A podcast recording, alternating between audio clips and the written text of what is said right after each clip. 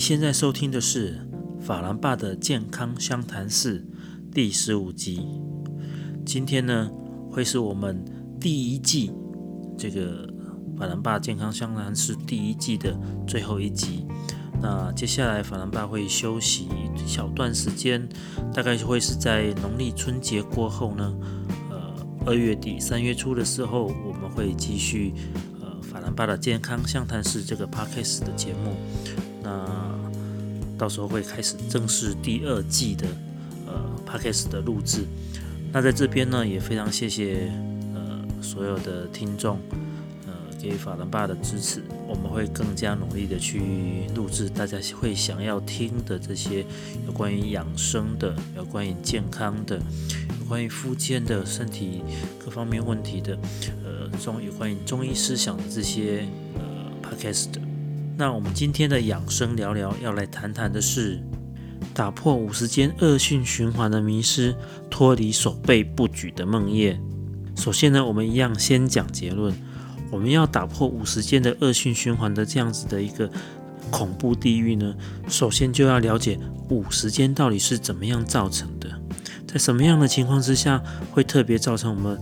肩部关节的一个受伤的一个程度，进而演化成五十肩。只要了解到这样子的规律呢，我们就可以从五十肩的形成原因里面去找到方法去避免它。第二个，在我们肩部受伤的第一时间，我们就应该要好好的去处理我们肩部受伤的问题，不管是拉伤、过度使用造成的疲劳损伤，或者是一个急性外伤所造成的一个状况。我们都要好好的去面对我们肩关节的问题，在第一时间去好好的处理它，才可以避免五十肩的一个形成。那第三点呢？如果你很不幸的你已经在五十肩的一个范畴里面的时候，我们更应该要积极的去面对，不可以怕痛，要使用正确的方法方式来运动你的肩关节，慢慢的加大你肩关节的一个活动角度，把这个五十肩又痛又限制你关节活动这样子的一个。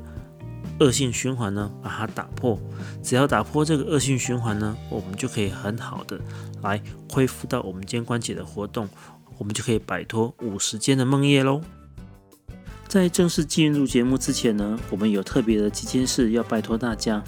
如果你喜欢这个 podcast 节目的话呢，要特别特别的拜托你，包括空到 Apple Podcast 或是到 First Story 帮我们打星、评分、留言、订阅频道。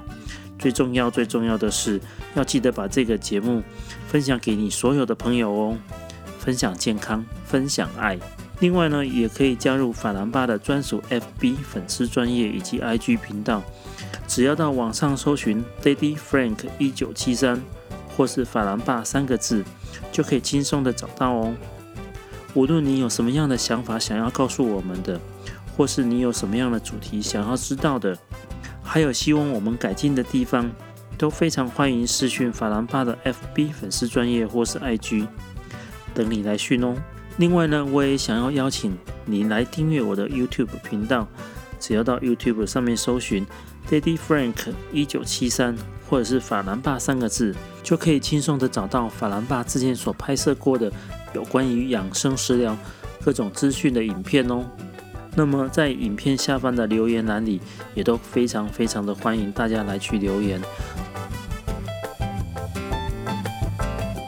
五十间呢，这样子的一个问题，在我们治疗场所里面是一个很常遇到的一种肩部的哦关节活动不开的一种疾病问题。那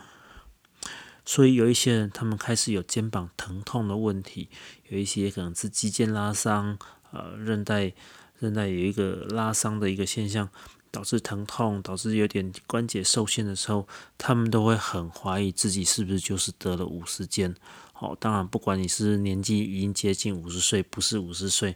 他们都会有这样子的一个疑虑。所以说，五十肩这样子的问题，在在我们现在的一个日常生活里面，其实还蛮常见的，常见到说很多人都会认为自己得了五十肩。那要判断是不是得了五十肩，其实有一个非常简单、很粗略的一个呃分类方法呢，就是要检查你的肩关节的活动是不是受到限制了。不管你是不是上举，我们肩关节上举能不能举到一百八十度贴近耳朵，或者是说你能不能把手折在背后，然后往上举的这样子的一个动作。另外一个是说，你能把手搭在对肩上哦，把手由前方搭在对肩上，向内向对侧挤压的这样子的一个手部动作，你能不能够很顺利、很简单的一个完成？假如说你这三个动作里面可能有一个、两个，甚至三个都没办法完成的时候，我们这个时候就要来好好的怀疑、考虑你是不是有得到五十肩的一个问题。那基本上在西医学里面，五十肩它是有一个相对。呃，严谨的一个定义的，那所谓的五十肩，在西医学里面，他们就称之为冰冻肩，或者是一个肩关节的一个挛挛缩症候群。它其实真正的一个学名叫做粘连性的肩关节囊炎。好，粘连性的肩关节囊炎。那你可以从它的字面意思里面可以知道说，它其实是一个发生在肩关节这个位置，然后关节粘连。不能动，限制你关节活动角度的这样子一个病症，最主要是因为你的关肩关节囊因为发炎，然后导致内部的一个粘连，粘连的同时，它还会造成肩关节周围的软组织的一个挛缩，周围软组织的挛缩，比如说是韧带、肌腱、肌肉。哦，滑膜、滑膜囊这些东西，它整个一个呃包覆紧致起来了，让你的肩关节没办法再像之前一样，你可以灵活的一个运动活动。那这样子的一个活动受限呢，最主要的线索就是我们肩膀、我们的上臂在往上举的时候，你没办法很好的举到一百八十度，手抬起来可能刚过肩就是九十度。或是九十度多一点点的时候，关节就受限了。这个时候，如果你再让它往上举的时候呢，你会发现说，它可能因为产生疼痛了，它不愿意配合的往上再继续往上举。另外一个还有可能是说，它会利用肩胛骨的一个跟着转的这个一个活动呢，来增加肩关节的角度。甚至于说，你要让它往上举的时候，它会用。仰躺上半身的方式来增加肩关节的角度，所以我们会发现说，这样子的一个关节紧缩的一个状态，它其实是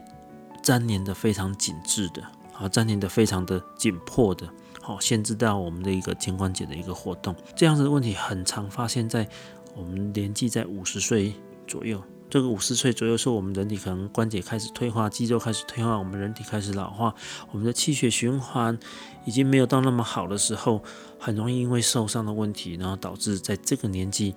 在这个年纪产生五十肩的问题出来。那当然，五十肩它是发生在我们的肩部，哦，有可能是左肩，有可能右肩。一般的情况之下，很少会同时两个。肩膀一起发生，所以我们这个五十肩也叫做粘连性肩关节囊炎，它是怎么发生的？一开始就是我们不经意的肩关节周围的。一个韧带啊，或是肌腱的一个拉伤，它有可能是我们常常手背要往上举的这样子动作，重复性的去摩擦到肌腱，摩擦到肌腱发炎了，或者是一个临时性的一个外伤，比如说是你有一个车祸撞击，被人家撞到这样子的一个外伤性的一个损伤，导致肩关节的一个肌肉发炎了。甚至于说，我们在日常生活中有一些小动作，我们不去注意它，呃，导致我们肩关节受伤了。最常见、最常见，我们要特别注意的一点就是，很多人会在开车的时候坐在前座，不管是你是驾驶副驾驶座上，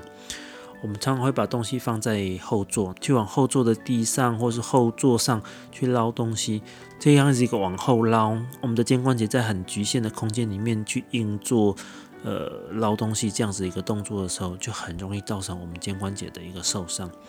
好，那我们肩关节不管是肌腱韧带，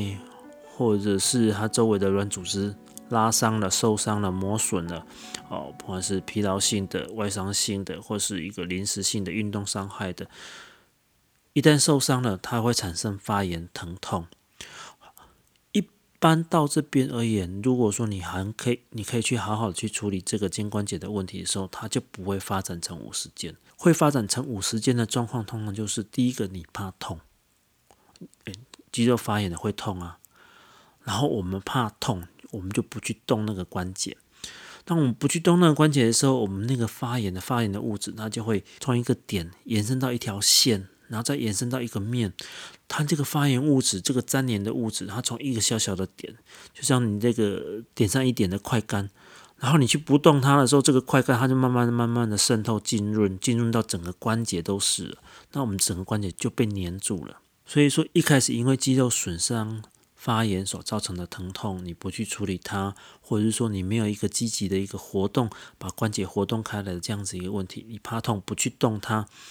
它就就会造成我们的一个肩关节，它因为活动量不足导致粘连的问题越来越加深，越来越加深，然后就会变成五十肩的一个现象。这个是最普遍、最普遍的一个五十肩会发生的一个状态。所以我们刚刚提到的第一个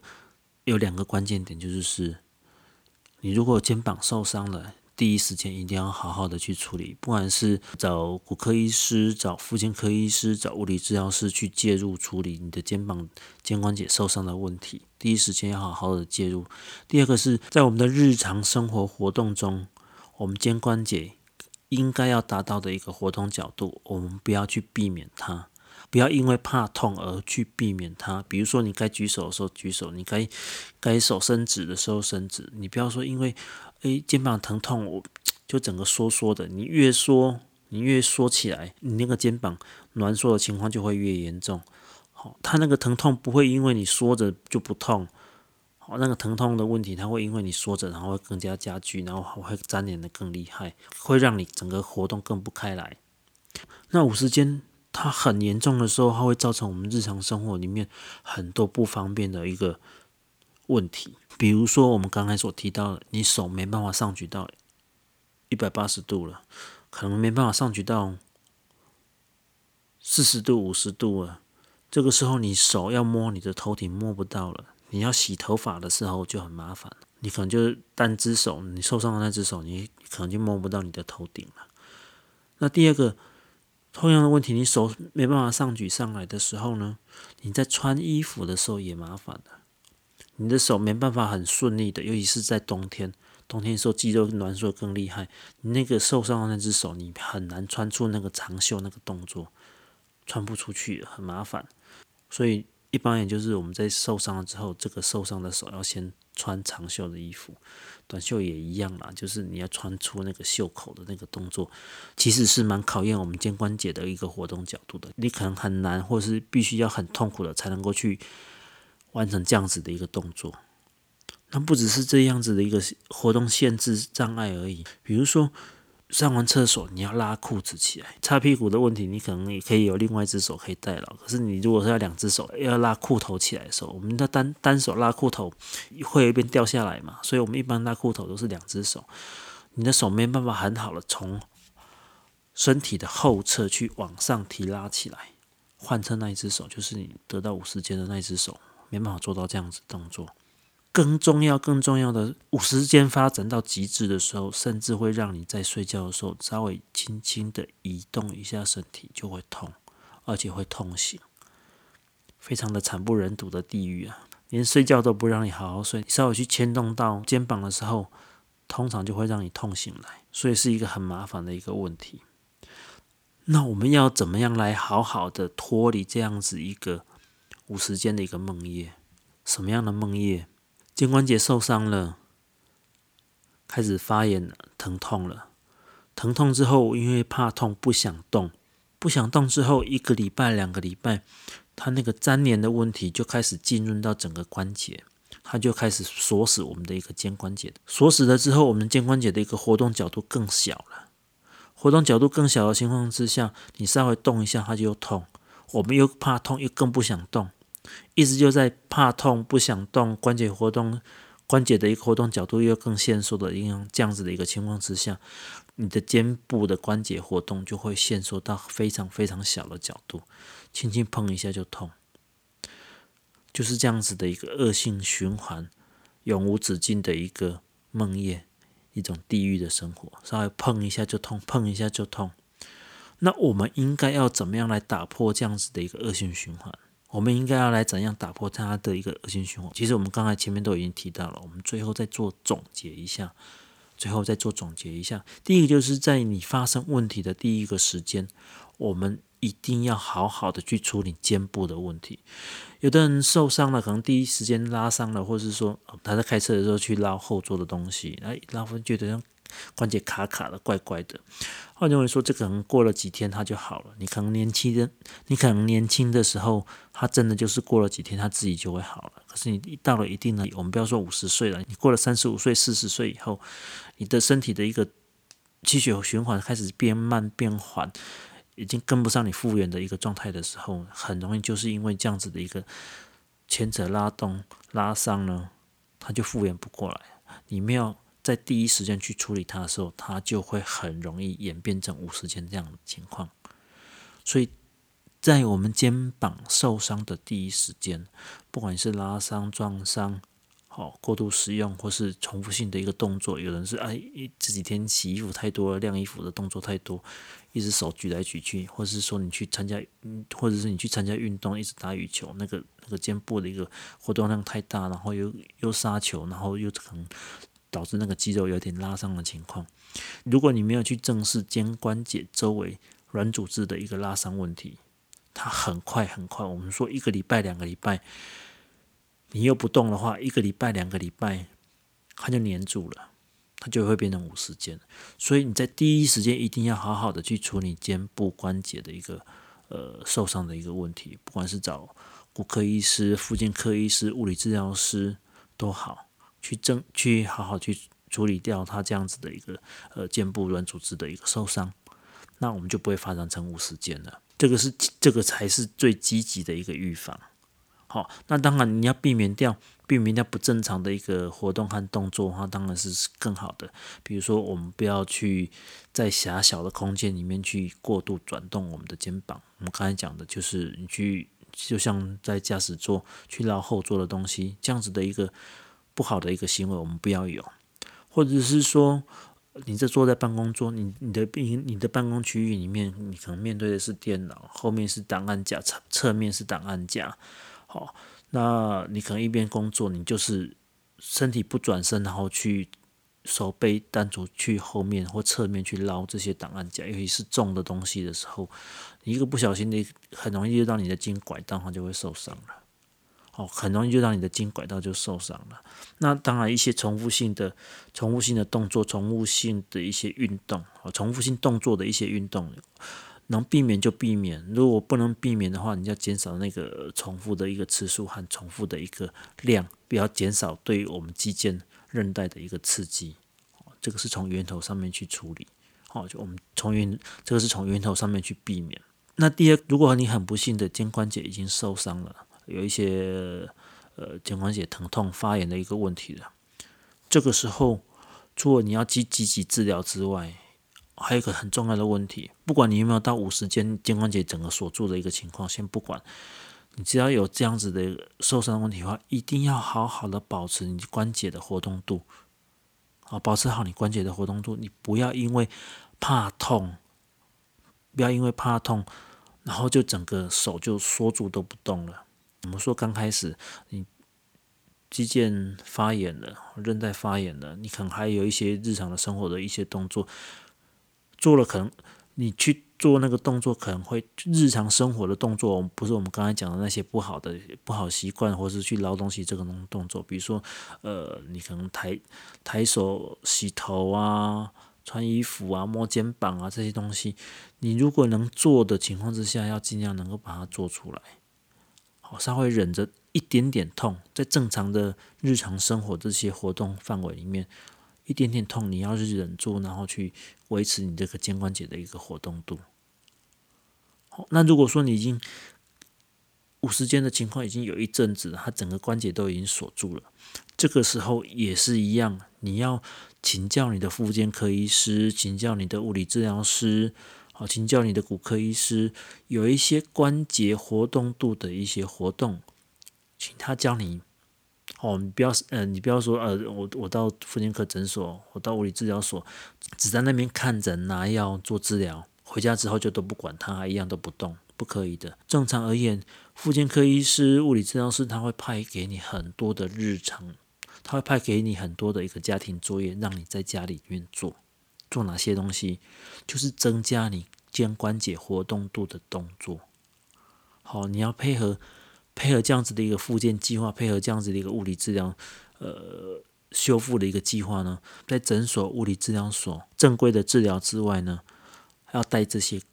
家庭作业回家做。好好的在家里透过这些活动。慢慢的能够把你的肩关节哦的一个活动角度把它打开来，这个是非常非常重要的一点。那最后一点，我们的关节，我们的关节，我们人体的关节，它其实是喜欢热性的。一般而言，我们的人体的关节，它都喜欢热，不喜欢冷。尤其是呢，已经受伤的关节，它更喜欢热，不喜欢冷。那个风湿性关节炎，或是那类风湿关节炎那种特殊的情况，另外说了哈，就是说我们一般正常的关节，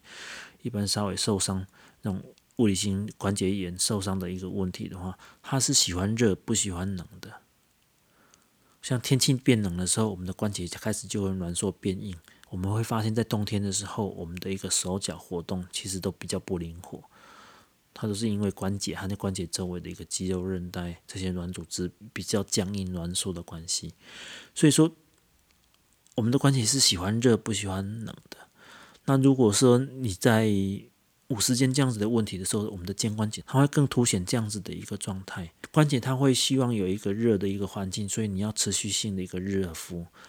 呃，每天持续每天持续的一个热敷，能够让你的关节能够有一定的一个气血循环量，能够